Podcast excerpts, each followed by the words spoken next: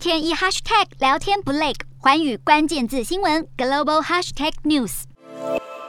规模的爆炸震波往外传开，一瞬间整个地区被浓密黑烟淹没，影像相当震撼。俄军这次发射的是可能导致人体气化的空爆燃烧弹，也就是俗称“炸弹之父”的真空弹。与普通爆炸不同，除了攻击面更广，爆炸笼罩的区域寸草不留，而且这个炸药会在目标区的上空抽光空气中的氧气，引发高温爆炸，导致人员严重的内脏器官损伤和窒息，相当危险。